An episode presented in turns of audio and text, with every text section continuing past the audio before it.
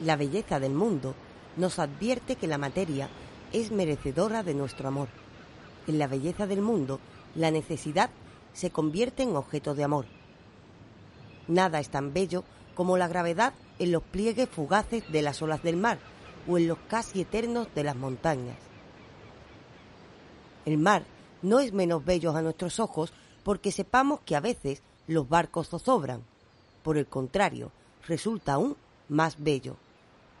Si modificara el movimiento de sus olas para salvar a un barco, sería un ser dotado de discernimiento y capacidad de elección, y no ese fluido perfectamente obediente a todas las presiones exteriores.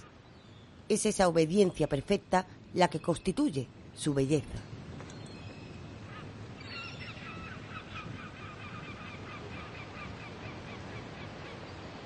En este texto, Simone Weil nos invita a reflexionar sobre nuestra vida a través de una de las imágenes más bellas del mundo, la del mar.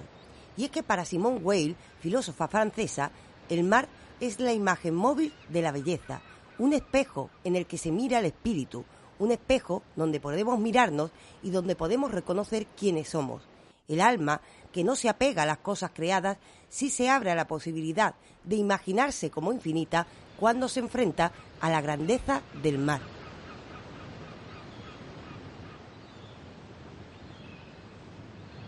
Para Simone Weil, en el mar hay una imagen del ritmo, del ritmo de la vida, del movimiento infinito. Hay una energía inagotable que nace de la quietud y descansa en una fuerza de la naturaleza que se manifiesta sin aparente esfuerzo. Allí reside la belleza y donde reside la belleza recibe un espejo donde mirarnos y con ello adentrarnos en la reflexión de nuestras propias vidas. Filosofía del mar. Precisamente así es como empezamos a reflexionar en este programa, en Telequia de verano.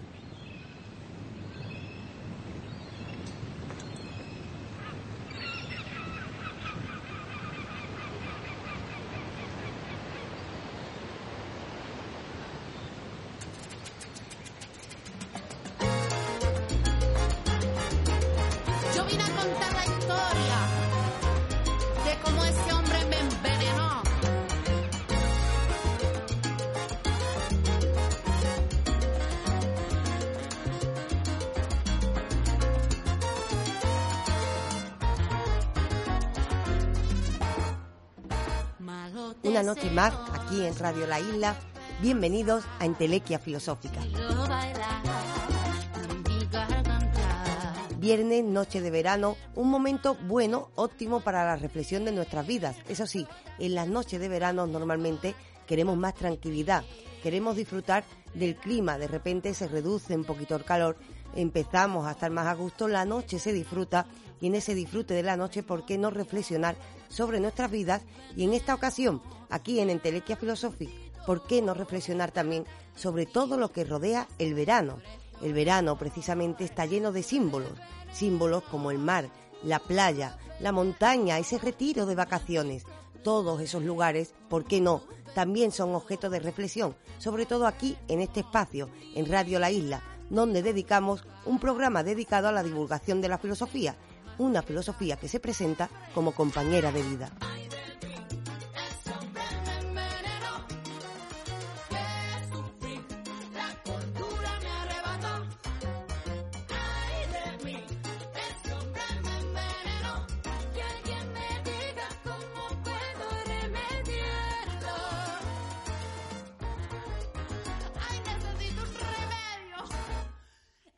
Por supuesto, apretando el calor, apretando el verano, la filosofía aparece como compañera de vida, pero en verano reduciremos revoluciones, menos academicismo y reflexionaremos más precisamente sobre eh, los símbolos que nos rodean en el verano.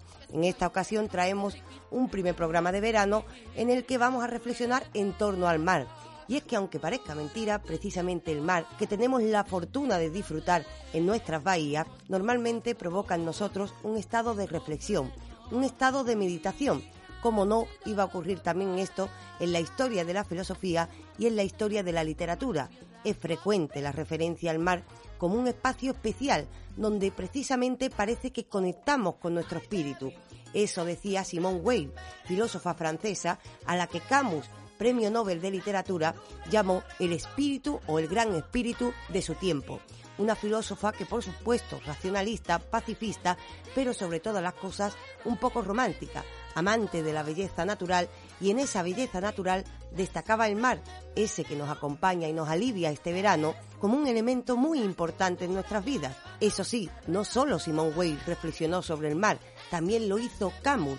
Camus y por supuesto otros grandes artistas y pensadores también de nuestra tierra. ¿Quién nos recuerda a ese marinero en tierra, Rafael Alberti, que encontró en el mar precisamente la inspiración a su poesía?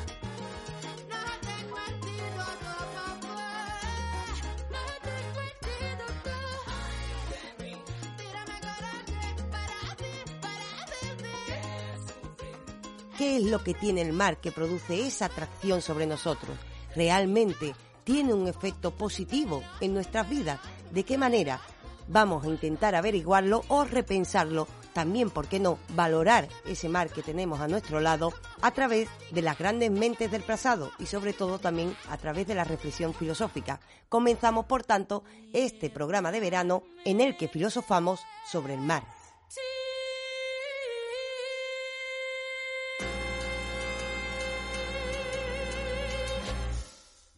un programa sobre el mar. El mar da para mucha reflexión filosófica. Esto nos va a llevar a reflexionar con filósofos como Camus, Premio Nobel de Literatura. Hemos empezado con un texto de Simone Weil, como han visto. También vamos a hablar un poco sobre la sensación que provoca el mar en el ser humano desde la perspectiva de las ciencias cognitivas. Es decir, nos preguntaremos qué nos puede decir la ciencia sobre el supuesto efecto que provoca el mar en cada uno de nosotros. Y es que piénsense ustedes ahora mismo ahora mismo en esta noche de verano, una noche en la que durante el día hemos pasado mucho calor. Imaginen ese sonido del mar. El mar llega y apacigua nuestro estado de ánimo. De repente los problemas se ven de otra manera. La inmensidad del océano nos hace ver lo pequeños que somos y el sonido de las olas parece un mantra que poco a poco nos relaja.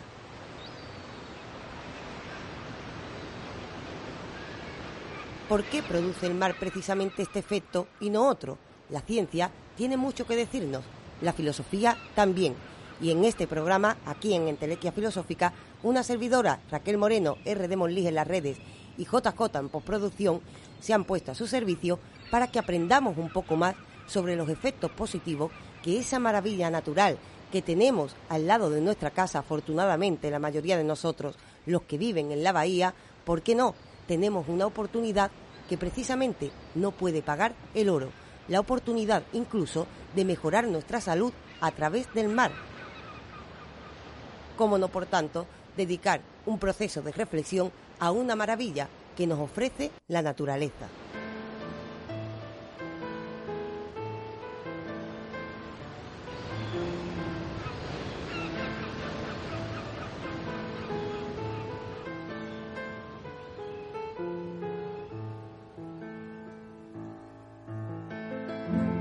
Desde que estuve niña en La Habana,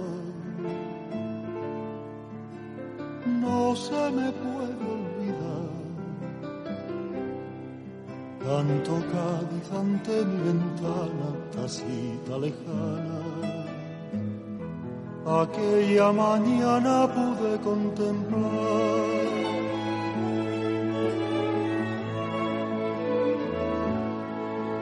las olas de la caleta que es plata quieta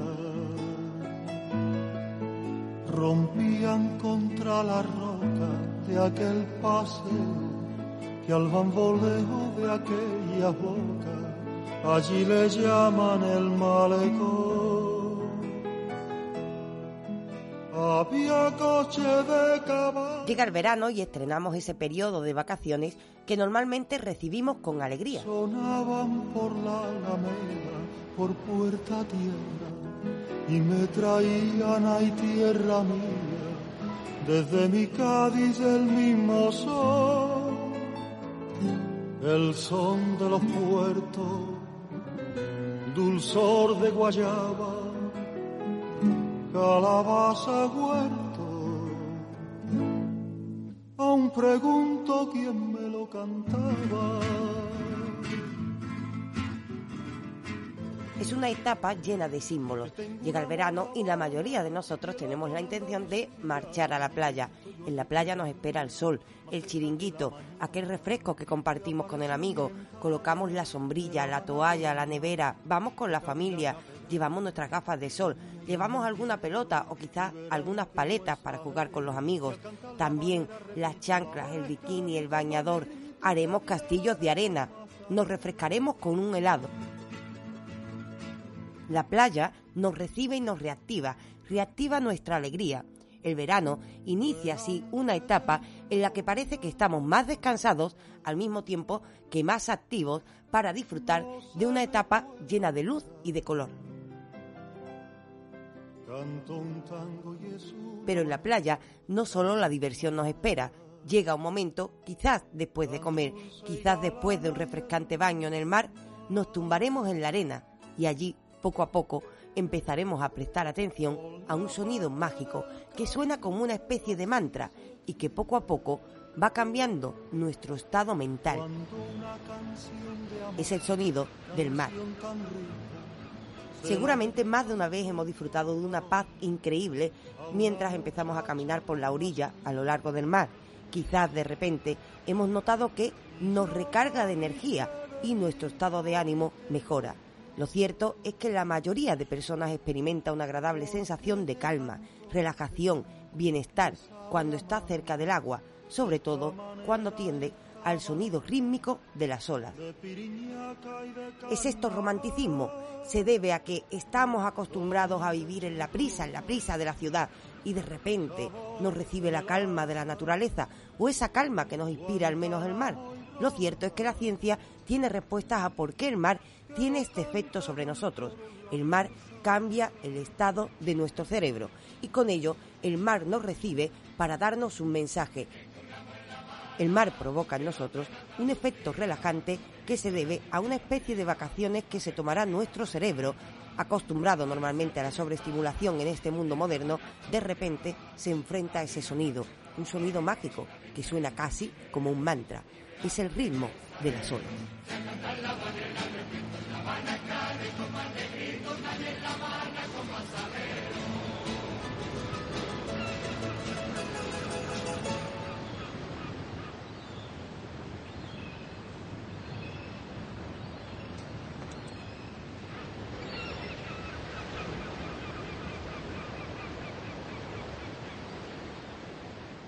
Y analizando precisamente el ritmo de las olas, podemos empezar a reflexionar y filosofar sobre el mar. Sabemos que normalmente tiene un efecto relajante en cada uno de nosotros. Cuando nos tumbamos en la arena o cuando caminamos por la orilla, escuchamos ese sonido y tenemos la sensación de que nos relaja. Es un sonido agradable para la mayoría de seres humanos. ¿Por qué esto es así? ¿Por qué el efecto del mar es ese y no otro? tenemos que tener presente que el mar no solo tiene un ritmo relajante, el mar sobre todo es un lugar salvaje, un lugar desconocido, sin embargo, no nos provoca inquietud, lo que nos provoca desde la orilla contemplarlo y escucharlo es esa sensación de tranquilidad. Y precisamente esto se debe a cómo funciona nuestro cerebro, o al menos eso nos dice la ciencia. Solemos vivir en un entorno sobrecargado de estímulos, sobre todo en el mundo moderno. Cada uno de nosotros vive en la ciudad o en un pequeño pueblo ajetreado normalmente, constantemente está azotado por la prisa, la prisa que conlleva la vida moderna. Vivimos en un mundo que nos sobrecarga con los estímulos, nos bombardean constantemente provocando una sobreestimulación con la información y también con el trabajo que constantemente tenemos que hacer. Sin embargo, cuando paramos, vemos el mar y escuchamos el sonido de las olas, nos desconectamos de ese entorno caótico y es como si se creara una burbuja a nuestro alrededor. De hecho, el movimiento del mar y su inmensidad tienen un efecto casi hipnótico en nosotros, que genera una sensación de tranquilidad y bienestar que nos permite, en cierta manera, recargarnos de energía. De ahí que el mar sea el lugar idóneo para pasar nuestras vacaciones.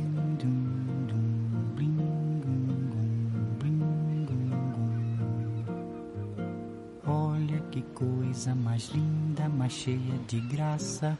Menina Ahora bien, ¿por qué ocurre esto en nosotros cuando contemplamos el mar? Lo cierto es que la primera información que tenemos a través de los estudios científicos más relevantes a este respecto es que el sonido del mar produce un efecto mántrico en nuestro cerebro. El sonido de las olas del mar estimula en cierta manera un estado meditativo y potencia con ello una actitud de relajación y de atención plena. De hecho, no es casualidad que esto ocurra. Este sonido se utiliza, como sabrán ustedes, a menudo en sesiones de relajación, también para dormir. ¿Por qué ocurre esto? Este sonido se utiliza en este tipo de secciones porque queda bien demostrado que genera cambios en las ondas cerebrales. Específicamente, las olas del mar promueven las ondas alfa, las cuales se vinculan con un estado de atención sin esfuerzo.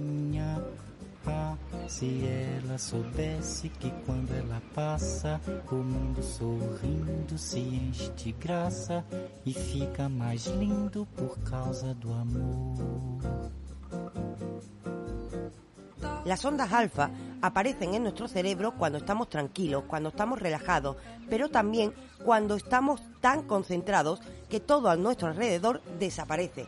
Normalmente, cuando nos pasa esto en nuestra tierra decimos, mira, que me he quedado pescando, es decir, que me he quedado mirando algo y con ese mirar me he quedado atendiendo precisamente a ese algo únicamente de tal manera que me he desconectado de mi alrededor.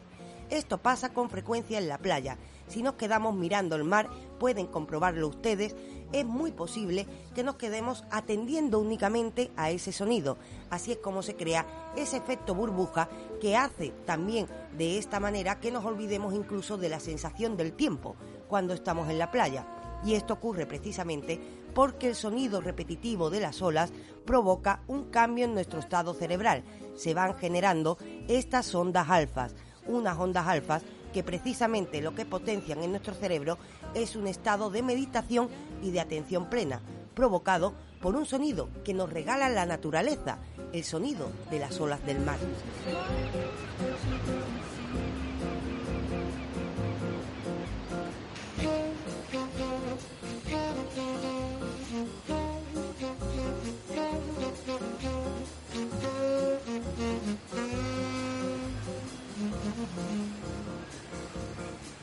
Ahora bien, no es este el único efecto que es ya conocido por la ciencia, demostrado por la ciencia y que provoca el mar en nosotros. Nosotros por experiencia directa ya sabemos que cuando llegamos a la playa tenemos para empezar un estado de actividad, es decir, nos emocionamos porque rompemos el tiempo, rompemos la rutina, dejamos ese mundo caótico de la ciudad, esa sobreestimulación y llegamos animados a la playa. De repente, la playa nos produce esa sensación como de pseudo cansancio, pero en realidad agradable. ¿Qué está ocurriendo? Estamos desconectando de esa realidad caótica. Y esto ocurre por el efecto que produce las olas en nuestro cerebro, que han segregado directamente la orden para que en este se produzcan las ondas alfas. Estas ondas alfas, como hemos dicho, provocan en nosotros ese estado de relajación, ese estado que nos prepara para un estado de atención plena. Es decir, la playa y el sonido de las olas específicamente es positivo para nuestro cerebro y mucho más aún si somos personas que sufrimos ansiedad, que sufrimos estrés, ese sonido de las olas mántrico va produciendo la aparición de estas ondas alfa y estas ondas alfa dan la orden de que nosotros entremos en un estado de calma. Pasamos, por tanto, de ese cerebro que está en modo ocupado constantemente, preparado para la acción, a un modo relajado. Es decir, cambiamos ese modo del cerebro. Ahora bien, lo interesante en este punto es que por defecto, cuando ocurre esto, también ocurren otras cuestiones en nuestro cerebro. Lo que sucede es que el mar nos permite dejar de lado nuestras preocupaciones, precisamente generando esas ondas alfa, pero para que esto se dé, lo que ocurre es que la zona prefrontal de nuestro cerebro va cediendo el control. ¿Qué significa esto? Bueno, la zona prefrontal del cerebro sería la parte del cerebro que ustedes mismos tienen debajo de su frente. Esta parte del cerebro frontal es la más moderna del ser humano. Tenemos que recordar que el ser humano ha sido objeto de una evolución constante en la naturaleza. La zona más antigua de su cerebro sería lo que queda de un cerebro reptiliano, de ese primer proceso evolutivo. Esa parte del cerebro la tienen ustedes lo más cerca posible de la columna vertebral. Esa parte del cerebro está bien escondida en las profundidades de su cráneo. Poco a poco, a medida que fuimos evolucionando, ese cerebro se fue haciendo más grande. De hecho, tenemos un podcast dedicado específicamente a la historia del cerebro y su evolución que pueden encontrar ustedes en nuestro canal de iVoox. Les recordamos que nos pueden encontrar en todas las redes sociales, Facebook, Twitter, Instagram y también nos pueden encontrar en YouTube y en iVoox, donde tienen disponible todos nuestros podcasts. Pues precisamente allí tienen un podcast dedicado a la historia del cerebro. Ahora bien, hagamos un breve repaso. Nosotros empezamos por tener un cerebro muy pequeñito pegado a la columna vertebral. Tóquense ustedes mismos en la nuca y allí mismo reside el principio de este cerebro. Ahora bien, poco a poco se fue haciendo más grande, poco a poco fueron apareciendo otras partes y la última parte, la más moderna del proceso evolutivo del ser humano, es la que tienen ustedes debajo de su frente.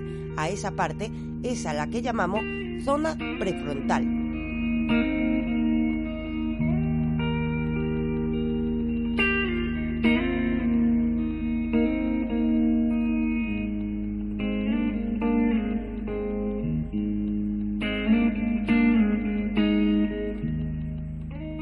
¿De qué se ocupa esa zona prefrontal? Si recordamos el proceso evolutivo del ser humano, a nosotros lo que nos ha ocurrido es que cada vez nos hemos convertido en un sujeto más complejo. Hemos sido más capaces de entender el mundo o comunicarnos a través del lenguaje. Pues bien, esto ocurre precisamente gracias a la aparición y el desarrollo de esa zona prefrontal, esa que tienen ustedes debajo de su frente. Si se ponen la mano en la frente, estarán acercándose precisamente a esa zona y esa zona regula precisamente la responsabilidad, regula también de la misma manera la racionalidad. Esa zona es la que ejerce el control racional sobre el resto del cerebro y de esta manera lo que hace es quitar nuestros instintos animales para que podamos convivir en sociedad. Ahora bien, esta zona, como se ocupa de la responsabilidad social a este respecto y también se ocupa de la racionalidad, es aquella zona que nos genera bastante estrés. Cuando llegamos a la playa y escuchamos el sonido de las olas, aparece en nuestro cerebro el surgimiento de esas ondas alfas. Cuando surgen esas ondas alfas que nos llevan a un estado de relajación, lo que ocurre es que esa zona prefrontal de la que hemos hablado, esa que ejerce el control y que tienen ustedes debajo de su frente, poco a poco va dejando de lado el control, poco a poco se va durmiendo. Esa zona prefrontal de nuestro cerebro cede el control para dejar que fluya libremente otra parte que vive dentro de nosotros mismos, que es la creatividad.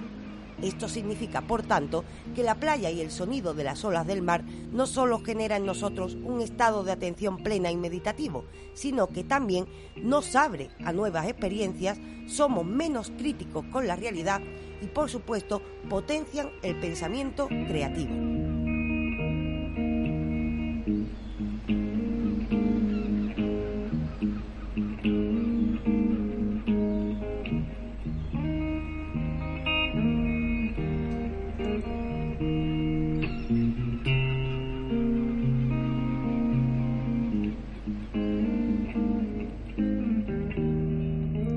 A traducir directamente en más efectos sobre nosotros que nacen precisamente de ese sonido del mar, de ese sonido repetitivo que es como una especie de mantra que tiene un efecto, como hemos visto, directamente en nuestro cerebro. Hemos visto, por una parte, que ese efecto en nuestro cerebro nos lleva a un estado de relajación. Este estado de relajación se debe a esas ondas alfas que a su vez duermen esa zona que controla constantemente la realidad, que es la zona prefrontal de nuestro cerebro. Ahora bien, ¿qué ocurre cuando le damos descanso a esa zona prefrontal? Esa zona prefrontal de la que estamos hablando trabaja constantemente para analizar la realidad desde un punto de vista racional. Imaginemos en este mundo moderno en el que estamos, en el que constantemente se nos pide que analicemos noticias, que nos posicionemos ante ciertas cosas, que trabajemos. Esa zona prefrontal está constantemente en actividad. Cuando llegamos a la playa y estas ondas alfas toman el control y esta zona prefrontal se relaja, el efecto resultante es que esa relajación que se produce en la zona prefrontal se va a traducir en que cuando salgamos de la playa va a darse una mejora en el desempeño cognitivo. Y es que el descanso es esencial para el cerebro.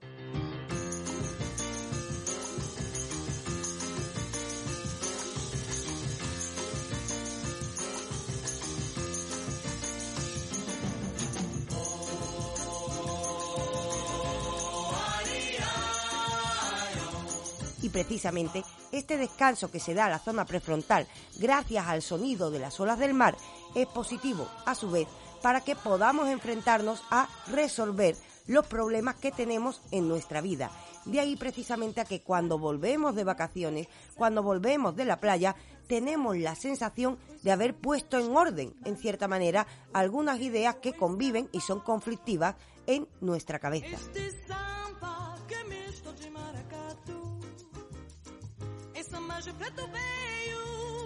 Ahora bien, este mismo efecto ha sido analizado también no solo por la neurociencia, sino también por la física.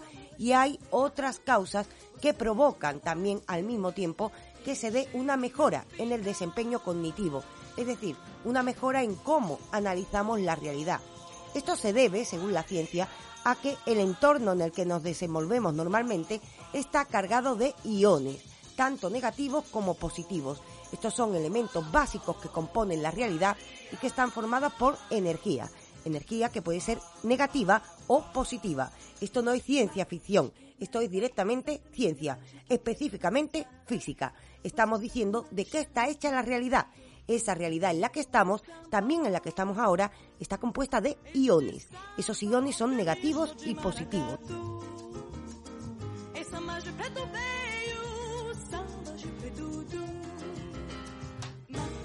Ahora bien, se ha descubierto recientemente que los iones positivos son más frecuentes en los lugares donde abundan los equipos electrónicos y estos iones positivos drenan normalmente nuestra energía. Esto significa que cuando estamos rodeados de dispositivos electrónicos es más fácil que el cerebro se note cansado debido a la exposición a estos iones positivos que se llevan la mayoría de energía y por ello precisamente nosotros nos vamos apagando. Sin embargo, la playa y con ello el mar produce una mayor cantidad de iones negativos. Estos son los contrarios a los que producen los elementos electrónicos. Y los iones negativos, aunque suenen paradójicos, provocan en nosotros un estado de activación, pero no una activación estresante, sino que renuevan nuestra energía. Y esto está demostrado a través de la física. Es decir, nos tenemos que quedar con la siguiente idea. La energía que emite los elementos electrónicos nos cansa. Sin embargo, la energía que emite el mar a través de estos iones negativos tienen un efecto positivo en nuestro desempeño cognitivo, es decir, directamente en cómo funciona nuestro cerebro.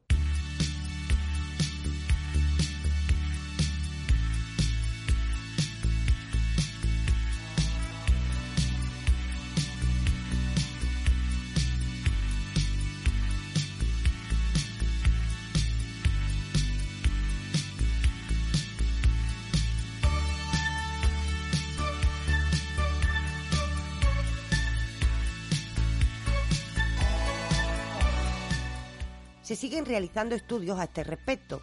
Ahora bien, otro estudio, podemos recordar que otro estudio realizado en la Universidad de California desveló también de la misma manera que los iones negativos, estos son la energía que emite directamente el mar, también estimula la producción de serotonina en el cerebro. Esa serotonina que nos da una sensación de paz, de tranquilidad. Es decir, esos iones negativos que emite el mar, unidos a ese sonido mántrico, provocan directamente que segreguemos una sustancia específica como la serotonina que contribuye a que nos sintamos más relajados y cuando volvamos a la actividad nos notemos llenos de energía. He aquí los efectos que claramente tiene el mar sobre nosotros que no se deben precisamente a una idea romántica. No es que el mar nos llene de belleza y a través de esa belleza pues nos relajamos. Por supuesto también, esto es una parte, es la parte con la que hemos empezado en este programa. Simone Weil, esa filósofa francesa, hablaba de cómo el mar produce como un efecto espejo. De repente, ella en el mar se ve a sí misma, ella en el mar ve la posibilidad de que nos conozcamos a nosotros mismos. ¿Por qué ocurre esto? hoy la ciencia confirma las causas físicas de este efecto. Esto se debe a que ese sonido del mar y los iones que emiten las olas precisamente producen el efecto de atención plena. Con ese efecto de atención plena nos sentimos más relajados, nos sentimos después más vivos, más llenos de energía y esto precisamente es lo que nos ayuda también a filosofar, que era lo que buscaba precisamente la filósofa con la que hemos empezado, Simone Weil.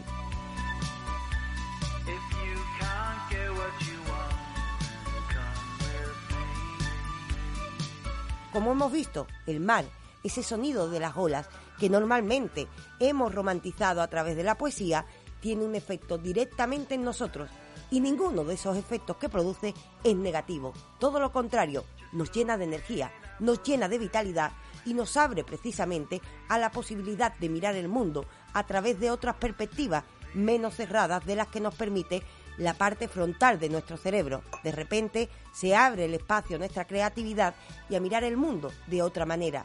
El mar, por tanto, nos espera para abrirnos la puerta a la mejora de nosotros mismos, uno de los símbolos del verano que podemos aprovechar porque precisamente el mar no tiene precio. También sus beneficios sobre nosotros hacen imposible que le pongamos ese precio. Tenemos una oportunidad que nos ofrece la madre naturaleza.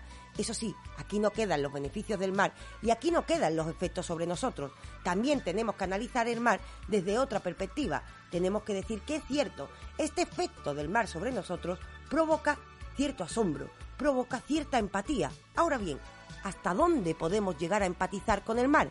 Pues precisamente esto es lo que vamos a ver a continuación en este programa. Lo vamos a ver a través de una persona que afirma sentirse parte del mar, que afirma no sentirse humano, sino sentirse un animal marítimo. ¿Es esto posible que empaticemos hasta este punto? ¿Lo explicará el cerebro o hablamos de locura? Tengo un corazón mutilado de esperanza y de razón. Lo veremos a continuación, pero antes, aprovechando que estamos precisamente en ese periodo de renovación, en ese periodo que nos llena de energía, en ese periodo que nos recuerda la belleza del mar, vamos a parar un momento para escuchar una canción que nos recuerde esa belleza. La belleza que en nuestro caso, en nuestras tierras, nos espera en el Mediterráneo. Escuchemos, por tanto, esa canción, esa canción que nos lleva a soñarlo, que nos lleva a amarlo aún más. Mediterráneo.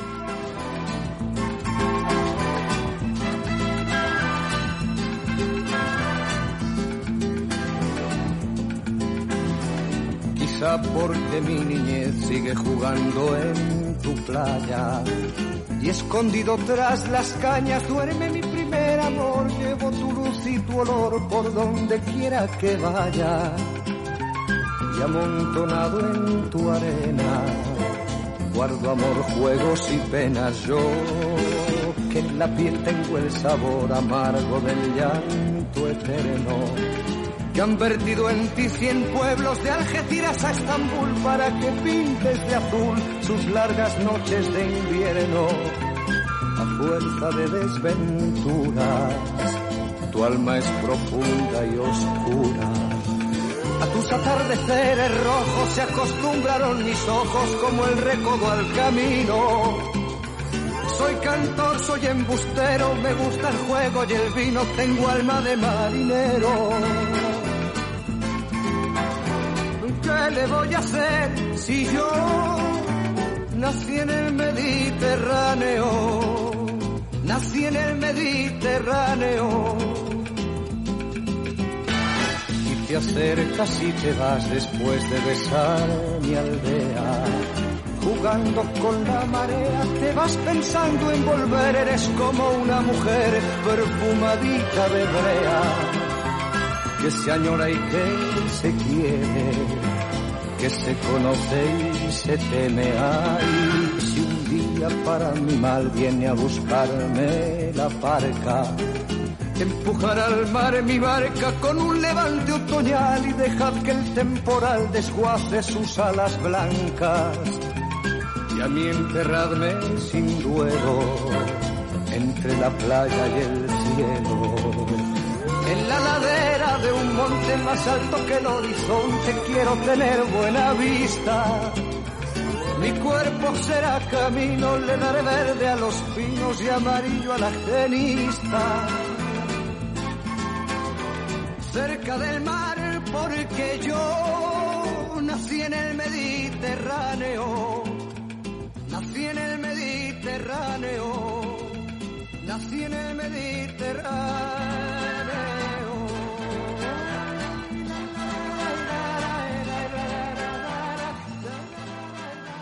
El Mediterráneo, un mar maravilloso del que nos habla Joan Manuel Serrat, un maestro también de la música, un mar maravilloso que también disfrutamos aquí, también en la Bahía de Cádiz. Tenemos que recordar que estamos en el estrecho, tenemos esa unión de esos dos mares, Mediterráneo y Atlántico, depende de la zona en la que estemos, pero estemos ante el mar que estemos, lo que está claro es que el mar tiene un efecto sobre nosotros, como hemos estado diciendo.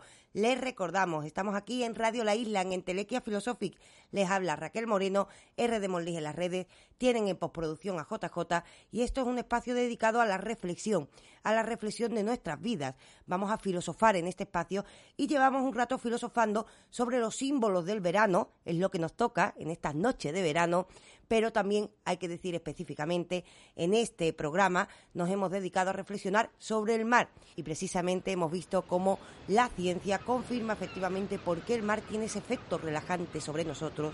Y es que esas olas tienen un sonido mántrico que cambia el estado de nuestro cerebro, que hace que se desactive de cierta manera, es decir, se relaje un poco ese lóbulo frontal, que sería esa parte más racional de nosotros, la parte más moderna del cerebro, aparecen esas ondas alfa, con ese nombre tan misterioso, esas ondas alfa producen en nosotros un estado de meditación, un estado de relajación y también con esto descansa nuestro cerebro y es capaz de hacer mejores trabajos cognitivos, es decir, de analizar mejor la realidad. He ahí el efecto positivo que tiene el mar y con él, por supuesto, como no, ese Mediterráneo que acaba de sonar y que tiene un efecto positivo sobre nosotros.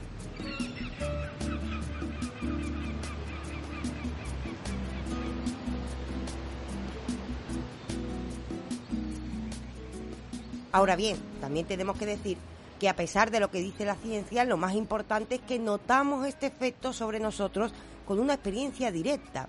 Es decir, independientemente de esas ondas alfas que no vemos, independientemente de esa energía negativa o positiva que tampoco vemos, lo importante es lo que experimentamos. Y es que también hay que decir sobre otro efecto que produce el mar en nosotros y que quizás, aunque no esté medido científicamente, es o puede ser de lo más relevante, y es la inmensidad del mar. Cuando contemplamos esa inmensidad, experimentamos una sensación muy particular. Es una mezcla de asombro y admiración. Y es que esa inmensidad nos hace ver lo pequeños que somos. De hecho, esto también se ha investigado. Psicólogos de la Universidad de Stanford han descubierto que esta experiencia, en cuanto a experiencia, es decir, no estamos hablando de que haya una energía que cambie un estado cerebral, es decir, solo la experiencia de mirar el mar y mirar la grandeza que es precisamente el océano puede potenciar una profunda sensación de bienestar. Este tipo de experiencias expansivas nos obligan a cambiar nuestro esquema mental para poder procesar lo que estamos viendo. Es complicado procesar esa grandeza del mar. Nunca imaginamos dónde acaba y esto nos obliga a potenciar nuestra imaginación. Esto también nos obliga a un cambio drástico en nuestra manera de concebir el mundo e incluso también en la toma de decisiones, ya que nos obliga a pensar más en aquello que no vemos, pues es la sensación que da el mar, que siempre esconde algo que no vemos. De esta manera está comprobado a, a, través de ciertos experimentos estadísticamente que normalmente esta contemplación de la inmensidad del océano provoca que pensemos más en los demás y al mismo tiempo seamos más generosos. Se ha comprobado de la misma manera que enfrentarse al océano, enfrentarse a la grandeza del mar, altera nuestra percepción del tiempo, como si estuviéramos inmersos, literalmente, en una gran burbuja. Y esto ocurre porque nunca vemos el final. El mar se come toda nuestra atención a través del sonido de las olas y vemos el infinito. Un infinito que no contemplamos en nosotros mismos y por ello mismo nos provoca ese asombro. Ahora bien, del asombro y de la admiración, decía Aristóteles, nace la filosofía. También dicen los científicos que de este asombro nace cierta empatía, empatía que normalmente se extiende a los demás, es decir, vemos que siempre hay algo que se nos esconde y cuando volvemos a nuestras casas solemos tomar soluciones que son más generosas o que obligan a pensar más en los demás. Es decir, el mar también de cierta manera no sabemos cuál es el proceso exacto por el cual se provoca, sí que aumenta nuestra empatía. Eso sí, nosotros queremos seguir reflexionando sobre el mar y resulta que hemos encontrado una noticia que nos lleva a una pregunta sobre este último efecto que le estoy comentando. Hemos dicho que asomarnos a la grandeza del mar provoca que pensemos en los demás. Esto es algo que también vemos en escritores como Rafael Alberti. Rafael Alberti, ese poeta al que conocemos como el marinero en tierra, que hablaba sobre la nostalgia cuando perdió el mar. Precisamente esa obra Marinero en Tierra la escribe Rafael Alberti estando muy enfermo cuando detecta que le hace falta el mar para curar su alma.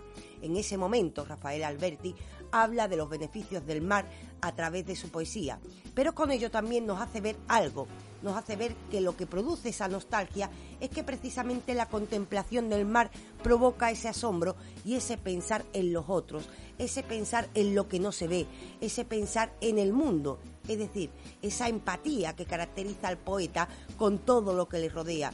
Es ese efecto del que estamos hablando. Eso sí, como les decía, queremos seguir reflexionando y resulta que hemos encontrado una noticia que nos hace preguntarnos por este efecto. El mar provoca en nosotros esa sensación de nostalgia, nos lleva a pensar en los demás, nos lleva a reflexionar sobre nosotros mismos, nos lleva a asombrarnos con lo que nunca acaba, con esa inmensidad que nosotros no tenemos, pero al mismo tiempo tenemos que preguntarnos, ¿esa empatía hasta dónde llega? ¿Hasta dónde está esa línea en la que empatizamos con la fuerza del mar? Pues bien, hemos encontrado una noticia en la que resulta podemos confirmar que una de las primeras personas tras especies del mundo es española, concretamente de Barcelona. Esta persona, artista y fotógrafo, afirma directamente no sentirse un ser humano, sentirse parte del mar. Hasta este punto ha empatizado. ¿Quieren conocer a esa persona? Para ello vamos a pasar a nuestra sección de noticias, donde recopilamos, en esta ocasión durante el verano, las noticias más destacadas que nos llevan a la reflexión sobre los símbolos del verano, en esta ocasión sobre la reflexión del mar. ¿Es posible que un ser humano de repente se sienta más parte del mar que parte de la tierra? Es algo que conoceremos a través de la sección de noticias. Tengo un corazón mutilado de esperanza y de razón. Tengo un corazón que madruga donde quiera. Ay, ay, ay, ay, ay, ay, ese corazón se desnuda de impaciencia ante tu voz. Y en esta sección, y para hablar de este caso, hablamos de Manel de Aguas, un joven artista español que viajó en enero del pasado año a Japón para implantarse unas aletas de silicona en el cráneo, porque se considera transespecie. El protagonista de la noticia dice así al medio de comunicación Infobae. No me considero 100% humano. Mi persona no coincide con el concepto biológico que se conoce. Manera afirma no sentirse humano, se siente más parte del mar. Por ello mismo se ha colocado unas aletas en la cabeza viajando a Japón para poder operarse. Esas aletas, de 500 gramos cada una, tienen unos microchips ubicados entre la piel y el hueso, que según dice le permiten recibir información como vibraciones de sonido, humedad, presión y temperatura. De esta manera, este joven, Manel de Aguas, es un cibor técnicamente, un ser formado por materia viva y dispositivos electrónicos de acuerdo con la RAE. Sin embargo, a pesar de ser un cibor, lo que se siente realmente Manel de Aguas es un ser del mar. De ahí ponerse estas aletas que le dan esta información, vibraciones de sonido, humedad, presión y temperatura, cual si fuese un delfín. Quisiera un pez hacer burbujas de amor por donde quiera. Oh, oh, oh, pasar la noche en vela, mojado en Manel de Aguas, el protagonista de esta noticia, manifestó en una publicación en Instagram que debía realizarse este procedimiento, es decir, la operación que le implantaba estas aletas, en Japón, porque en varios centros médicos de España le negaron la realización de esta operación. De esta manera, sobre este asunto, hablaba el protagonista así. Estoy muy contento de que finalmente haya podido hacer los implantes en Tokio, después de que la propuesta fuera rechazada por varios centros de España. La normalización de las cirugías tras especies es aún un tema por el que se tiene que abogar y aún es difícil encontrar profesionales que quieran hacerlas, aunque uno al final siempre encuentra gente dispuesta a ayudar. De todos modos, espero que en el futuro todo esto se vuelva más fácil. Manel defiende la posibilidad de cambiar de especie si uno no empatiza con el género humano, si uno no empatiza con su especie humana. Ahora bien, biológicamente venimos determinados para ser seres humanos. De hecho, la elección que hace para cambiar de especie se posibilita gracias al raciocinio humano. ¿Tiene esto lógica? Bueno, decidan ustedes. Sigamos con la noticia y veamos hasta dónde esta persona ha empatizado con este efecto que provoca en el cerebro el mar en nosotros. Manel reconoce que esas aletas que se ha implantado le generan molestias en la piel, a pesar de lo cual está contento con la operación.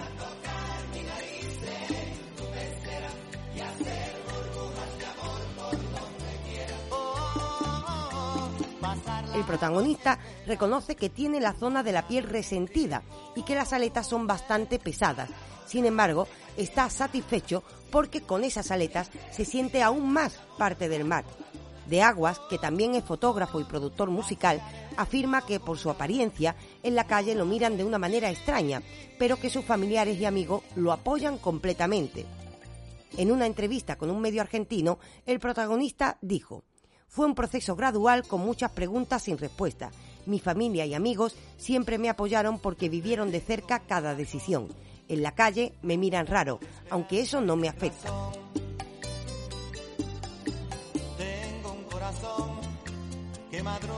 Donde quiera. Al parecer a Manel no le afecta lo que opinen otros seres humanos en cuanto que no se siente parte de la especie humana. Sin embargo, reconoce que sus padres son humanos y que su familia es humano, lo cual entra con bastante contradicción. No obstante, sigamos con el caso y ya ustedes decidan si estamos ante un caso de locura o se está abriendo posibilidades de cambiar de especie. ¿Tiene esto lógica? Decidan ustedes hasta dónde tiene sentido empatizar con el mar, como en este caso. Hay que recordar también a este respecto que Manel, el protagonista de esta noticia, que se siente parte del mar y se ha operado, recordamos, poniéndose unas aletas en la cabeza para manifestar que es parte precisamente de ese entorno natural, hace tres años fundó la asociación Trans Species Society.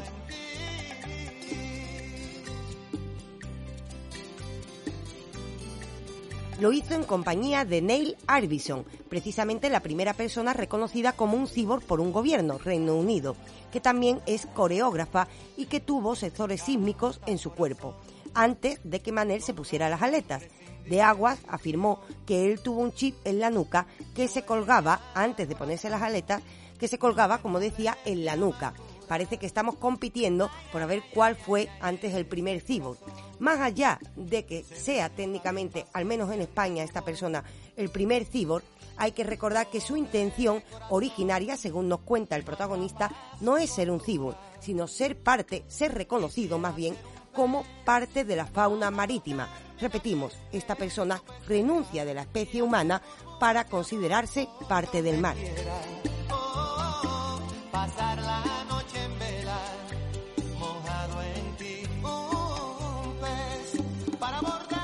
Y sobre ello nos dice el protagonista.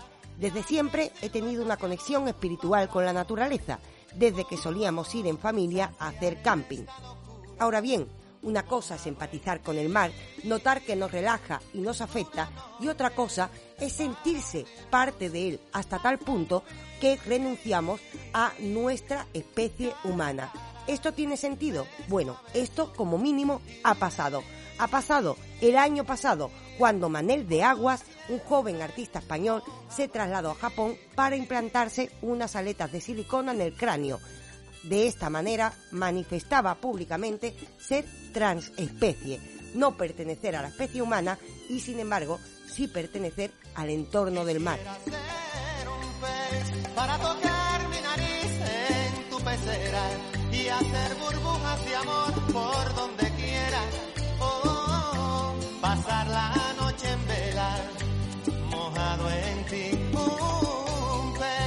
para cayenas tu cintura y hacer siluetas de amor bajo la luna. Oh, saciar esta locura. Empatizar con el mar hasta el punto de cambiar de especie. ¿Tiene esto lógica? Bueno, recordemos que cambiar de especie depende precisamente de hacer un análisis reflexivo que solo puede hacer el ser humano. Solo decimos eso para empezar, es decir, hacer esa decisión, esa toma de decisión de cambiar de especie pasa por un análisis riguroso que hace el ser humano, concretamente desde el lóbulo prefrontal, seguramente, analizando la realidad, también pasa por una cirugía que pasa por inventos humanos, con lo cual parece haber aquí una contradicción, con lo cual hay lugar al debate. ¿Es posible cambiar de especie? ¿Tiene lógica acaso empatizar con otras especies más que con la de uno mismo? Seguramente detrás de esto haya mucho más que el, tema de la empatía. Por supuesto, cuando llegamos al mar, como hemos dicho, nos provoca esa empatía, pero nos la provoca hacia nuestro mundo en general. Decir que por porque lo pasábamos bien en la naturaleza de pequeños ya está justificado este hecho, este cambio de especie, es decir, demasiado, es decir, en nuestras tierras, por ejemplo, en esta bahía de Cádiz que tenemos la fortuna de disfrutar, ustedes mismos que me están escuchando, bueno, hay muchos pescadores, hay mucha gente dedicada al mar de muchas formas, hay muchas formas de dedicarse al mar y que están muy cercanos al mar. Esto no significa, por ende, por mucho que le guste el atún, que quiera convertirse en un atún. Esto no significa, por ende, que aunque seamos pescadores, por ejemplo, queramos convertirnos en un pescado. Pero este hombre se ha convertido, pues técnicamente, en el primer, uno de los primeros cibor del mundo, también el primer cibo de España, y con ello técnicamente él se defiende a sí mismo con uno de los primeros trajes especies y se define como el hombre pez, ya que con estas aletas que le han colocado eh, adquiere capacidades a través de la tecnología que tienen animales como los delfines. Sin embargo, por supuesto, cabe debatir a este respecto, pero vemos hasta aquí hasta dónde la fascinación que provoca el mar en nosotros. Podemos interpretar este hecho, de este caso que hemos descrito, como un hecho aislado de locura, pero sea así o no sea así, la cuestión es que el mar produce esta atracción. Sería extraño que alguien cambiase de especie convirtiéndose en otra especie de animal eh, que nos alejara mucho más de entornos tan idílicos. Es decir, es más extraño decir me quiero convertir en una cucaracha. Tiene mucha más atracción las figuras que aparecen en el mar con esa grandeza. No es lo mismo una ballena y un delfín con esa impresión que nos provoca, o un atún, que una cucaracha, por ejemplo. De ahí que el tema tras especie, por supuesto, esté abierto a debate. Lo abordaremos si ustedes lo desean. Les recordamos, por supuesto, que si quieren que abordemos símbolos del verano, que es lo que a lo que nos vamos a dedicar este verano, símbolos del verano, cuestiones del verano, noticias de este tipo también nos pueden escribir en todas nuestras redes sociales, Facebook, Twitter, Instagram, todas están bajo el nombre Entelequia Filosófica. También, por supuesto, les recordamos que nos pueden encontrar en nuestro canal de YouTube y en nuestro canal de Evox. Por todas estas vías pueden escribirnos y con ello también, ¿por qué no?, mandarnos su opinión, la opinión que tienen sobre este hombre pez. ¿Tiene esto sentido? Bueno, más allá de la opinión particular que tengamos alguno, lo cierto es que se ha hecho esta operación, abre el debate, pero nos sirve como ejemplo de hasta dónde el ser humano queda fascinado por la grandeza del mar, como habíamos dicho. Hemos mostrado cómo el mar tiene un efecto sobre nosotros y ese efecto es positivo precisamente para nuestra mente si tenemos estrés. Y este estrés que es, tan natural en esta época que estamos saliendo ya de un periodo de crisis, pero por supuesto estamos inmersos también en muchos aspectos de la crisis, pues ese estrés, esa ansiedad se reduce cuando nos acercamos al mar. También recordamos, esto se reduce por esos efectos que hemos hablado que tiene el mar, ese sonido de las olas que tiene en nuestro cerebro. Si se han perdido toda esta parte, les recordamos que todos nuestros podcasts están disponibles en la plataforma de Evox, también que nos pueden encontrar en nuestra página web www.entelequiafilosophy.com. Allí, por ejemplo, tienen artículos dedicados, por ejemplo, a la figura de Rafael Alberti, por si quieren continuar con esta reflexión. Lo que está claro es que el mar no nos deja indiferentes, tiene un efecto sobre nuestro cerebro. Ya sobre eso hemos hablado también tiene un efecto que provoca que seamos más capaces de empatizar con los demás. Eso sí, nos hemos preguntado hasta dónde esa empatía con el mar, teniendo en cuenta que hemos dado incluso con un hombre pez, una persona que decide operarse eh, invirtiendo sus propios ingresos para viajar hasta Japón, imaginemos, hacerse su operación, convertirse, según su perspectiva, en algo más cercano a un pez y se define así como otras especies, renunciando de alguna manera a la especie humana. Aquí, en este punto, nos preguntamos si esto es locura, es delirio o tiene sentido. Lo que está claro es que es una prueba de hasta dónde el mar nos atrae. De hasta dónde el mar nos ayuda. Y precisamente por eso el mar ha sido objeto de reflexión filosófica a menudo. Hemos empezado con la filósofa Simone Weil, pero no fue la única que habló del mar. Hemos recordado a ese maestro, a ese marinero en tierra, Rafael Alberti, que hablaba de ese mar, ese mar que añoraba cuando cayó enfermo en tierras de secano y por supuesto al que pudo volver en su tierra natal, el puerto de Santa María, lleno de esas salinas, lleno precisamente de esa sal que olemos y que va anunciando la llegada de ese mar y de esas olas que nos meten en ese estado mántrico, en ese estado que nos ayuda a nuestro estado de ánimo, que ayuda a nuestra mente y que nos ayuda a reflexionar sobre el mundo. Y precisamente sobre eso no solo habló Rafael Alberti, sino también habló sobre eso un premio Nobel de literatura, también podemos decir uno de los filósofos más destacados del siglo XX, como es Albert Camus.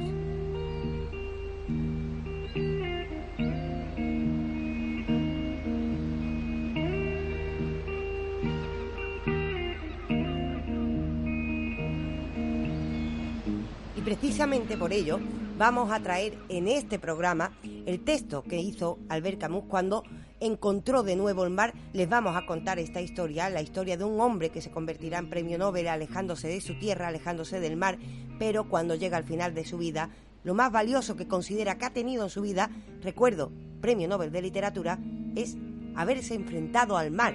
Vamos a conocer este texto que vamos a leer nosotros mismos, un texto histórico. Nunca se ha traído a la radio porque realmente es un texto que nos lleva a una reflexión muy profunda, pero vamos a conocer el mar de Camus y lo vamos a conocer ambientados precisamente conociendo las propias palabras de Camus que les vamos a traer en este programa. Sin embargo, antes que entrar en ese mar del filósofo francés que nos va a llevar a conocer un poco más el Mediterráneo, las profundidades del océano, el efecto que tiene ese mar sobre nosotros, el mar que tenía un efecto importante en aquel premio Nobel de Literatura que nació en Argelia, pero creció como escritor en Francia, por supuesto nos enamorará, pero antes, como no, tenemos que pasar por el nuestro. ¿Acaso por el nuestro no hay descripciones de filósofos que nos traigan una reflexión sobre ese mar que tenemos la posibilidad de disfrutar al lado de nuestras casas? Pues lo cierto es que existe y no es únicamente la reflexión de ese maestro al que llamamos el marinero en tierra, como es Rafael Alberti, que nos hace ver la belleza del puerto de Santa María, que nos hace ver la belleza de esas salinas, de esas olas que luchan a veces con las rocas, de esas olas que a veces disfrutamos entre juegos con la familia. No únicamente Rafael Alberti nos llevó a la reflexión sobre el mar. Hay muchas formas de enfrentarse a la filosofía. A veces la filosofía y la música se abrazan. A veces, incluso, en ese abrazo se funden filosofía, música y poesía.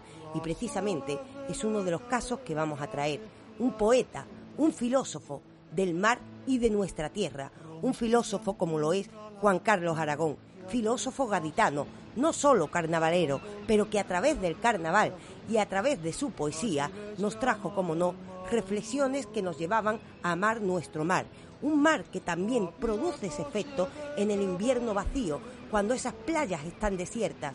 Juan Carlos Aragón, a través de su poesía, nos hace valorar ese desierto que aparece de vez en cuando cuando llega el invierno y que se activa cuando llega el verano, como ocurre en este momento.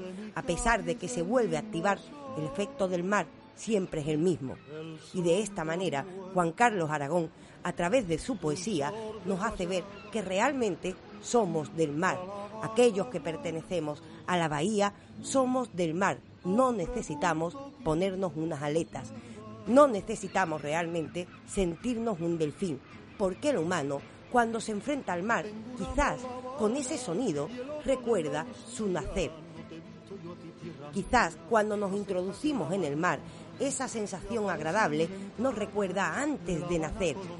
Recordemos que cuando estábamos en el vientre de nuestra madre, estábamos muy cómodos, estábamos muy tranquilos, nos sentíamos muy protegidos en ese líquido, un líquido que se movía con un ritmo constante, pues parece que cuando entramos en el mar de nuevo tenemos esa sensación, la sensación de que volvemos al útero, el útero que en este caso sería el océano, y cuando salimos, precisamente, volvemos a nacer sea la época que sea, la playa siempre nos espera y siempre nos espera para ayudarnos a un renacer, aún más cuando somos de la bahía y sin necesidad de operaciones, sin necesidad de ponernos aletas, nos sentimos parte del mar.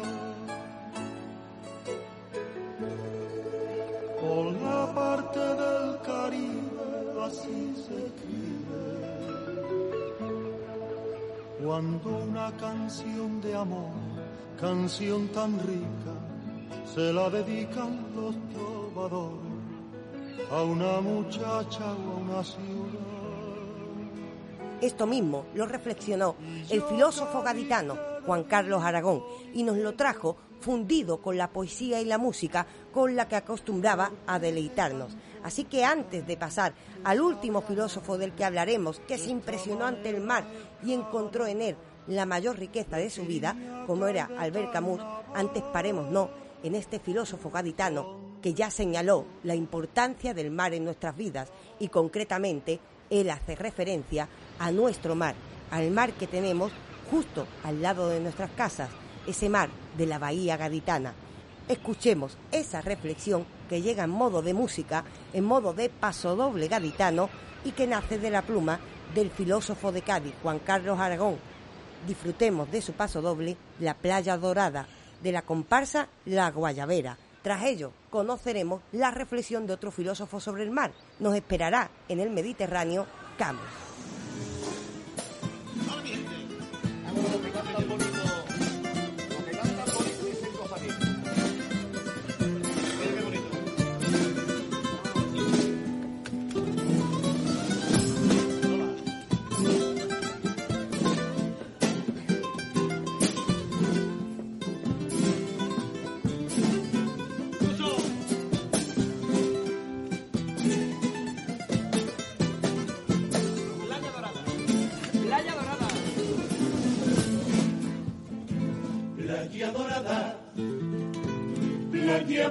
Perdida, playa de vida y juventud, playa canalla, playa encendida, playa amarilla, plata y azul. Otoño de playa desierta, de recuerdos náufragos, de novias muertas, de marea llena, de melancolía, de marea vacía, de la sombra fresca, la y la mía. O playa de noviembre, a solas con el faro de tus ojos claros al sur de tu frente, como una única roca importante, eterno templo de los amantes. Y cambia el año y perdura la playa, y cambia el siglo y perdura también. Todo pasa y todo llega menos las murallas. Playa que calla al llegar el invierno, para que suene la gran tempestad, la única canción que canta el cielo con infierno. Ay, cuando vuelve la brisa de primavera temprana, vuelve a brotar la sonrisa en la playa gaditana. Viene el verano victoria, igual que la historia continua de un sol, que como él mismo prefiere, por cortadura nació, y en la caleta se muere, y en la playa las mujeres. Entretiene su jornada pintando a Cádiz toda plateada para que brille sobre la mar. Cuando dicen que la cara es el espejo del alma, un gaditano mira la playa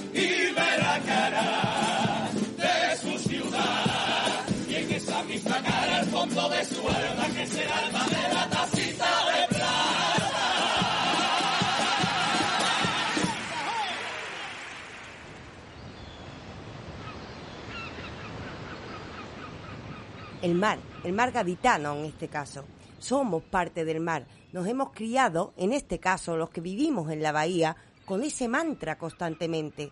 ¿Será la causa precisamente de ese carácter gaditano al que se le acusa a veces de esa constante tranquilidad? Bueno, si tenemos ese mantra constantemente alrededor nuestra, no sería extraño que tanto el clima como el mar determinen en cierta manera el carácter de nuestro pueblo.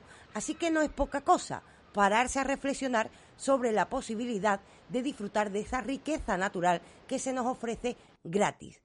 Pocas cosas gratis nos quedan en esta sociedad, pero precisamente algunas de esas cosas que nos quedan gratis son las más valiosas del mundo.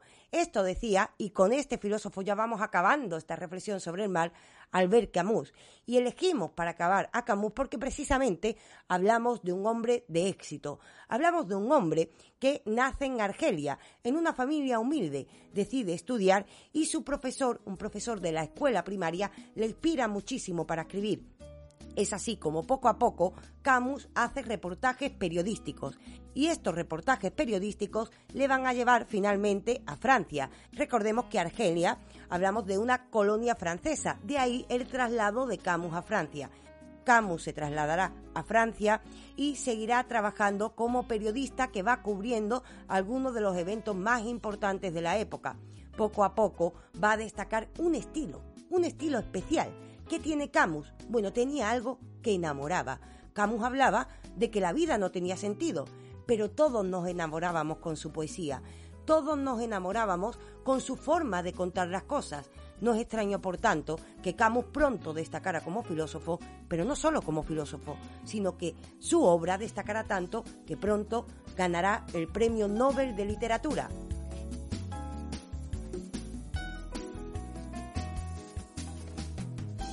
Después de tanto éxito es cuando Camus decide volver a su tierra, Argelia. Necesita volver porque necesita algo. Eso dice el premio Nobel. Ha alcanzado el cenit del éxito, pero hay algo que le falta, algo que es más importante que el premio, más importante que el reconocimiento social, más importante que el éxito que claramente Camus vivía en ventas, más importante que todo el dinero que estaba recibiendo. Era el mar el mar de Argelia, el mar en el que se crió, ese mar cuyo mantra iba inspirando esas letras. La belleza que hoy intuimos de Camus, según él mismo, nace en el mar, nace en una infancia pobre, pero que disfruta de los castillos de arenas, en una infancia pobre, pero que disfruta de la sal que envuelve los pies en esa orilla que poco a poco va tragándonos. Es decir, el mar es la mayor riqueza de Camus, así lo afirmaba él mismo, es por ello que uno de los últimos textos de Camus, uno, por cierto, de los más valiosos, habla precisamente del mar. Camus vuelve a su tierra y empieza a escribir una serie de reflexiones libres, reflexiones que no sabemos si son relatos o son ensayos, no sabemos hasta qué punto él está fantaseando o está recordando precisamente aquello que le aporta al mar. Uno de sus últimos textos está dedicado a la grandeza de este mar y es el ejemplo perfecto de esos efectos de los que hemos estado hablando, efectos que nosotros también tenemos la posibilidad de disfrutar y que quizás no nos convertiremos en Camus, no nos convertiremos en genios, pero ya hemos demostrado cómo el mar nos ayuda a la claridad de pensamiento. Y esta claridad de pensamiento se manifestará en uno de los últimos textos de Camus, uno de los últimos textos que significa que estamos ante una de las reflexiones a las que llega al final de su vida Camus. Tenemos que recordar, no obstante, que es una vida truncada por un accidente de coche. Muere Camus joven, muere de manera inesperada.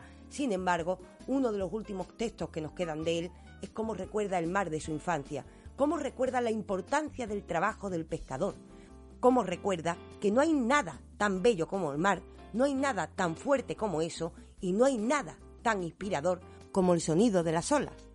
Ahora bien, ya tenemos el contexto en el que crea Camus este texto, un texto que se llama El mar y que pertenece precisamente a su obra El verano. Venimos estrenando un programa más de verano y vamos a cerrar este programa precisamente con ese texto, un texto que nunca hemos leído en radio y un texto que lo que provoca precisamente o lo que intenta provocar es el mismo efecto que tiene el mar en nosotros. Lo que intenta Camus con este texto es que prácticamente al cerrar los ojos seamos capaces de disfrutar del mar y de provocar en nuestro cerebro ese mismo efecto que provocan las olas. Hemos dicho que las olas provocan ese efecto mántrico, provocan ese estado de tranquilidad y meditación. Pues bien, con el texto que vamos a pasar a leer de Camus, el objetivo es el mismo, entrar en ese estado de meditación, disfrutar de las posibilidades que nos ofrece el mar, con las olas, las gaviotas, los barcos. La intención de Camus es que, a través de las letras, veamos el mar. Así que cerraremos este programa dedicado al mar invitando a que cada uno de vosotros, en esta noche de verano, cierre los ojos y escuche las palabras de Camus. ¿Será posible que un texto de un filósofo francés provoque el mismo efecto en nuestro cerebro que provoca ese mantra de las olas? Bueno, para comprobarlo, nosotros cerraremos este programa leyendo ese texto, invitando a que cada uno de ustedes entre en ese estado meditativo. Así que pasamos a despedirnos. Les esperamos el viernes que viene, como cada viernes, aquí, en las noches de verano de Radio La Isla, un espacio dedicado a la reflexión filosófica en Telequia Philosophic. Les ha hablado Raquel Moreno, R de Monlija en las redes. Tienen en postproducción a JJ y somos en Telequia Filosófica. También, eso sí, les recordamos que cada jueves estamos colaborando a las 11 de la mañana con nuestra compañera aquí en Radio La Isla, Nazaré, con la cual abordamos series y también películas que nos pueden ayudar a aprender filosofía. Así que les invitamos también a estar atentos los jueves por la mañana y, como no, atentos a nuestro podcast en iVoox, a nuestro canal de YouTube y, por supuesto, en todas las redes sociales donde permaneceremos activos. Eso sí, siguiendo el consejo de Camus y sabiendo la dificultad que tenemos para descansar en estas noches de verano, nos marchamos y les esperamos la semana que viene, pero invitándoles a cerrar los ojos y una vez cierre los ojos, se entreguen a las palabras del filósofo francés Camus, que a través de las descripciones que nos dará del mar intenta provocar en nosotros un estado meditativo, un estado que ayude a nuestras mentes a poner orden, un estado que luche con el estado de ansiedad y con ello nos haga disfrutar de los efectos del mar que provoca en nosotros. Así que les esperaremos la semana que viene y eso sí, les invitamos ya a cerrar los ojos y escuchar las palabras que Camus nos dejó sobre el mar.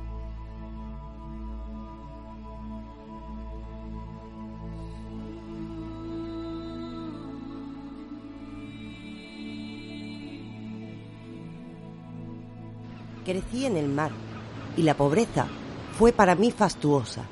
Después perdí el mar. Todos los lujos me parecieron entonces grises, la miseria intolerable. Desde entonces espero, espero los navíos de vuelta, la casa de las aguas, el día límpido. Espero con paciencia, pongo todo mi empeño en ser educado. Se me ve pasar por las bellas calles cultas, admiro los paisajes, aplaudo como todo el mundo, doy la mano. No soy yo quien habla. Se me alaba, sueño poco, se me insulta, apenas me extraño. Después olvido y sonrío a quien me ultraja, o saludo con excesiva cortesía a quien amo. ¿Qué hacer si no tengo memoria más que para una sola imagen? Se me abruma para que diga quién soy. Todavía nada. En los entierros me supero a mí mismo. Verdaderamente estoy fabuloso. Camino con paso lento por los suburbios florecidos de chatarra. Tomo amplias avenidas plantadas con árboles de cemento y que conducen a agujeros de tierra fría. Allí, bajo el vendaje apenas enrojecido del cielo, contemplo audaces compañeros que inhuman a mis amigos a tres metros de profundidad. Si arrojo la flor que me tiende entonces una mano arcillosa, nunca yerra la fosa. Tengo la piedad precisa, la emoción exacta, la nuca convenientemente inclinada. Se admira que mis palabras sean precisas, pero no tengo mérito. Espero. Espero mucho tiempo. A veces tropiezo, pierdo comba, el éxito me esquiva. ¿Qué importa? Entonces estoy solo. Me despierto así, de noche, medio dormido. Creo oír ruido de las olas. La respiración de las aguas. Despierto del todo. Reconozco el viento en la hojarasca y el rumor desdichado de la ciudad desierta. A continuación, no me basta todo mi arte para ocultar mi aflicción o vestirla a la moda. Otras veces, por el contrario, me ayudan. En Nueva York, ciertos días, perdido en el fondo de esos pozos de piedra y acero en los que vagan millones de hombres, corría de uno a otro sin ver el fin, agotado, hasta que me sostenía tan solo la masa humana que buscaba su salida. Entonces me asfixiaba. Mi pánico iba a gritar, pero siempre llegaba una lejana llamada a remolcar para recordarme que esta ciudad, cisterna seca, era una isla y que en la punta de Battery me esperaba el agua de mi bautismo, negra y podrida, cubierta de corchos huecos. De ese modo, ya que no poseo nada, que he dado mi fortuna, que acampo acerca de todas mis casas, me siento, sin embargo, saciado cuando quiero, aparejo continuamente, la desesperación me ignora, no hay patria para el desesperado, y yo sé que el mar me precede y me sigue. Tengo una locura preparada. Los que se aman y tienen que separarse pueden vivir en el dolor, pero eso no es la desesperación. Saben que el amor existe. Por eso sufro, con los ojos secos, el exilio. Aún espero. Llega un día, por fin. Los pies desnudos de los marineros golpean suavemente el puente. Partimos al amanecer.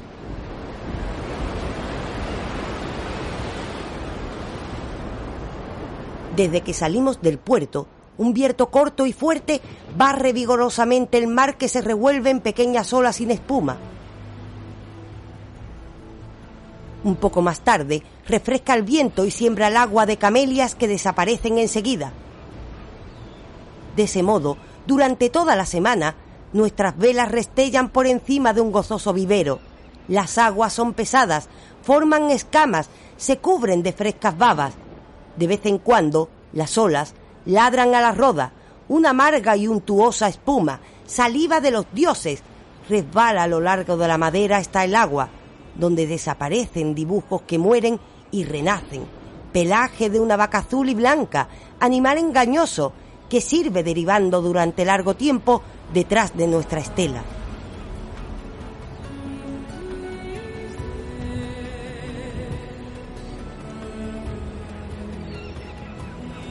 Desde que zarpamos, las gaviotas siguen nuestro navío sin aparente esfuerzo, sin mover apenas las alas. Su bella navegación rectilínea se apoya apenas en la brisa.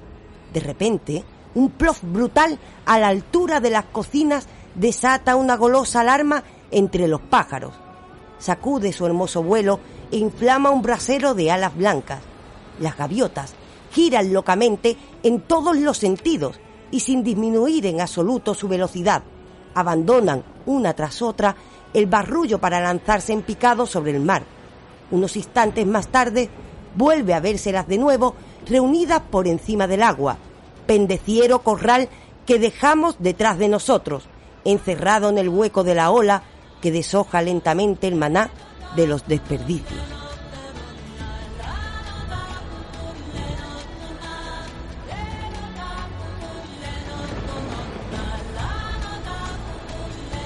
A mediodía, bajo un sol ensordecedor, el mar apenas se levanta, extenuado. Cuando vuelve a caer sobre sí mismo, hace silbar el silencio, una hora de cocción y el agua pálida, gran lámina de acero llevada al blanco vivo, chisporrotea, chisporrotea, humea y por fin arde. Dentro de un momento se dará la vuelta para ofrecerle al sol su cara húmeda, ahora en el interior de las olas y las tinieblas. Pasamos las columnas de Hércules, la punta donde murió Anteo. Más allá, el océano está por todas partes. Doblamos de una sola bordada Hornos y Buena Esperanza. Los meridianos se casan con las latitudes. El Pacífico se bebe al Atlántico. Con la proa en dirección a Vancouver, nos adentramos lentamente en los mares del sur. A algunos cables de distancia, Pascua, desolación y las hébridas desfilan en convoy ante nosotros. Una mañana, de repente, desaparecen las gaviotas. Estamos lejos de cualquier tierra y solos con nuestras velas y nuestras máquinas. Solos también con el horizonte. Las olas vienen del este invisible, una a una, pacientemente, llegan hasta nosotros y pacientemente se van hacia el desconocido oeste, una a una. Larga travesía, jamás iniciada, jamás terminada. El afluente y el río pasan, el mar pasa y permanece. Así habría que amar, fiel y fugitivo. Me caso con el mar. Alta mar. El sol desciende, es absorbido por la bruma mucho antes de llegar al horizonte. Durante un instante, el mar está rosa por un lado y el azul por otro. Después, las aguas se oscurecen. La goleta se desliza, diminuta, por la superficie de un círculo perfecto, de metal espeso y mate.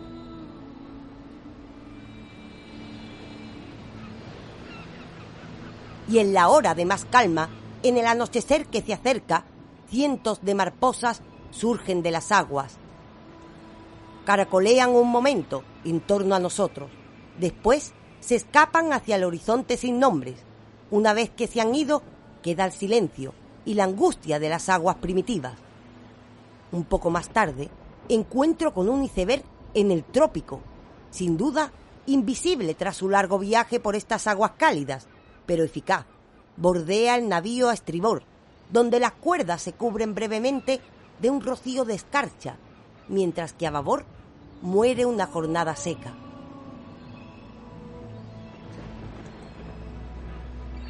La noche no cae sobre el mar, por el contrario, sube desde el fondo de las aguas, que un sol ya ahogado ennegrece poco a poco con sus espesas cenizas, hacia el cielo todavía pálido.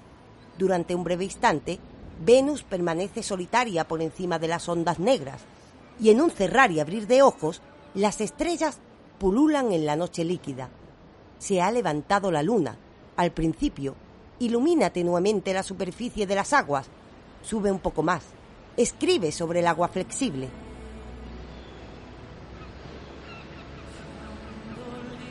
Al fin, en su cenit, alumbra sobre todo un pasillo de mar, rico río de leche, que con el movimiento del barco baja hacia nosotros, inagotablemente, en el océano oscuro.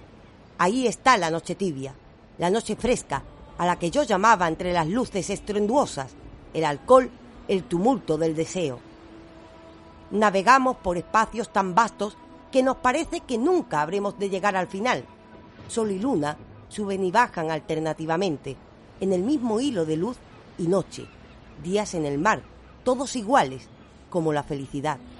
Esta vida, rebelde al olvido, rebelde al recuerdo, de la que habla Stevenson. El alba, cortamos el cáncer en perpendicular. Las aguas gimen y se convulsionan. El día se levanta sobre un mar agitado por las olas, lleno de lentejuelas de acero. El cielo está blanco de bruma y calor, con un destello muerto pero insoportable, como si el sol se hubiera licuado en el espesor de las nubes en toda la extensión de la bóveda celeste.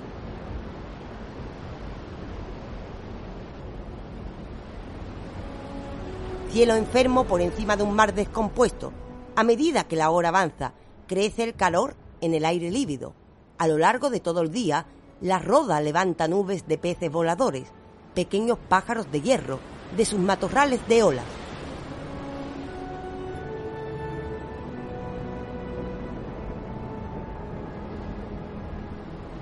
Por la tarde nos cruzamos con un paquebote que regresa a las ciudades.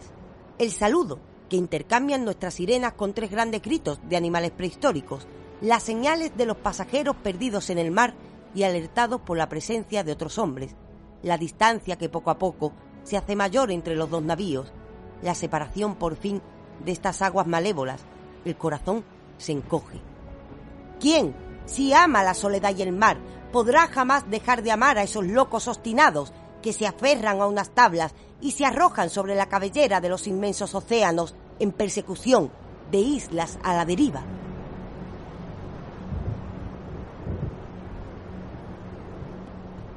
Justo en mitad del Atlántico nos inclinamos bajo salvajes vientos que soplan interminablemente de uno a otro polo.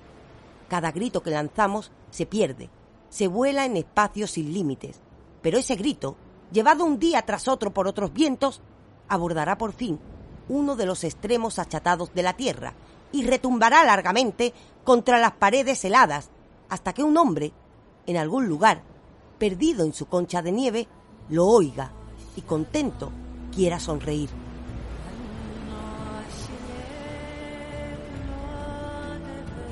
Estaba adormilado bajo el sol de las dos cuando me despertó un ruido terrible. Vi el sol en el fondo del mar. Reinaban las olas en un cielo agitado. De repente, ardía el mar. El sol se deslizaba en grandes tramos helados por mi garganta. A mi alrededor, los marineros reían y lloraban. Se amaban los unos a los otros, pero no podían perdonarse. Ese día reconocí el mundo por lo que era. Decidí aceptar que su bien fuese al mismo tiempo malhechor y saludables sus fechorías. Ese día comprendí que había dos verdades y que una de ellas nunca debía decirse. La curiosa luna astral, un poco caída, nos acompaña muchas noches.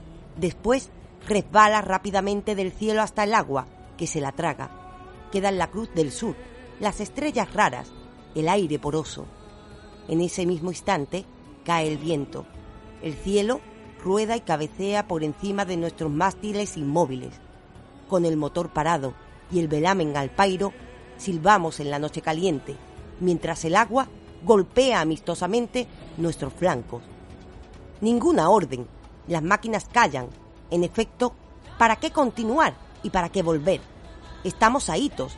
Una muda locura nos adormece invenciblemente. Llega así un día que lo cumple todo. Entonces hay que dejarse arrastrar con los que han nadado hasta el agotamiento. ¿Cumplir qué? Desde siempre me lo callo a mí mismo. Oh, cama amarga, lecho principesco, la corona está en el fondo de las aguas. Por la mañana, nuestra hélice espuma suavemente el agua tibia. Recuperamos la velocidad. Hacia el mediodía se nos cruza un rebaño de ciervos que viene de lejanos continentes. Nos adelanta y nada regularmente en dirección al norte, seguido de pájaros multicolores que de vez en cuando descansan en sus astas. Este bosque ruidoso desaparece poco a poco en el horizonte. Poco después, el mar se cubre de extrañas flores amarillas. Al atardecer, un canto invisible nos precede durante largas horas. Me duermo tranquilo. Con todas las velas ofrecidas a una brisa limpia, enfilamos un mal claro y musculoso. Cuando alcanzamos la máxima velocidad, ponemos barra a babor. Y hacia el fin del día, corrigiendo una vez más nuestro recorrido, escorado a estribor hasta el punto en que nuestro velamen roza el agua, recorremos a gran velocidad un continente austral que reconozco por haberlo sobrevalorado en otra ocasión, a ciegas, en el bárbaro ataúd de un avión. Rey perezoso, entonces mi carreta se arrastraba, yo esperaba el mar sin jamás alcanzarlo.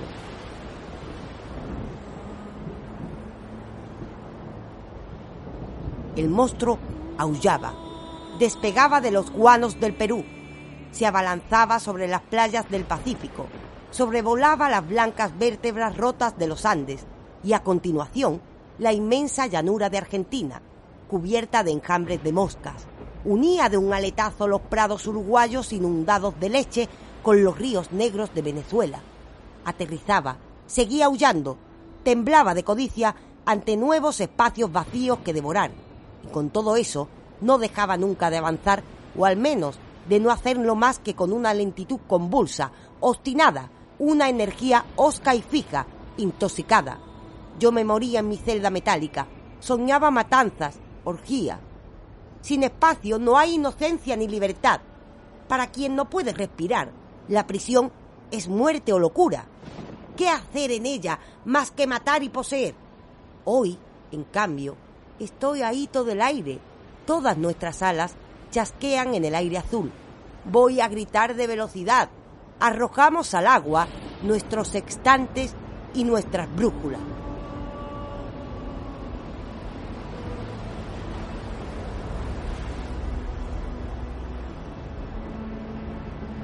Bajo el viento imperioso, nuestras velas son de hierro. La costa deriva a toda velocidad ante nuestros ojos. Bosques de cocoteros reales cuyos pies se hunden en lagunas esmeralda. Bahía tranquila.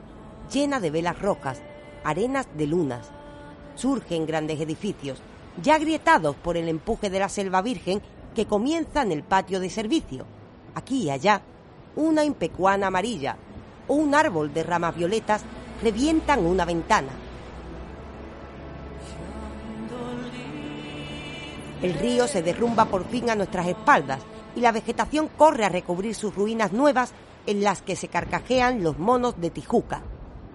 Aún más deprisa, a lo largo de las grandes playas, en las que las olas se esparcen en haces de arena, aún más deprisa, las ovejas de Uruguay entran en el mar y lo vuelven de repente amarillo. A continuación, en la costa argentina, grandes y, grandes y burdas piras, a intervalos regulares, elevan al cielo medios bueyes que se asan lentamente. Por la noche, los hielos de la Tierra del Fuego golpean nuestro casco durante horas. El barco apenas disminuye la velocidad y vira. Por la mañana, la única ola del Pacífico, cuya fría colada, verde y blanca, hierve a lo largo de los miles de kilómetros de la costa chilena, nos levanta lentamente y amenaza con hacernos naufragar. El timón lo evita, sobrepasa las Kerguelen.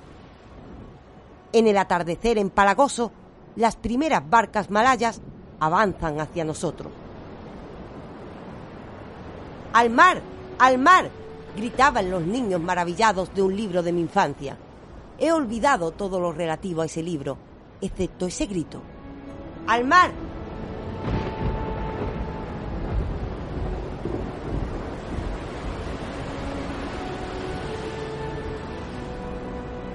y a través del Océano Índico hasta el bulevar del Mar Rojo, desde donde en las noches silenciosas se oye estallar una a una todas las piedras del desierto que se hielan después de haber ardido, volvemos al viejo mar, en el que callan los gritos.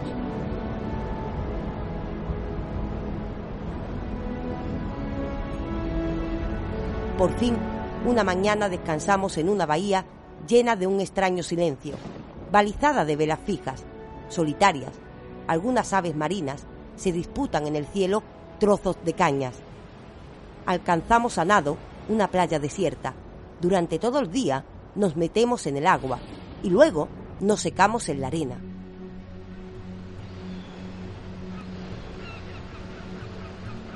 Al atardecer, bajo el cielo que verdea y retrocede, el mar, tan tranquilo sin embargo, se apacigua aún más.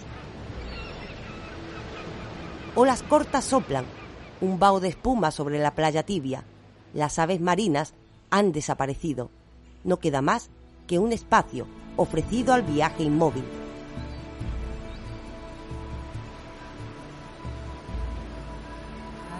Hay ciertas noches cuya quietud se prolonga. Sí, ayuda a morir saber que, después de nosotros, volverán sobre la tierra y el mar. Gran mar siempre labrado, siempre virgen, mi religión con la noche. Nos lava y nos sacia, en sus surcos estériles, nos libera y nos mantiene en pie. A cada ola, una promesa, siempre la misma. ¿Qué dice la ola? Si tuviera que morir, rodeado de frías montañas, ignorado por la gente, rechazado por los míos, en el límite de mis fuerzas, el mar, en el último momento, llenaría mi celda. Vendría a sostenerme por encima de mí mismo y ayudarme a morir sin odio.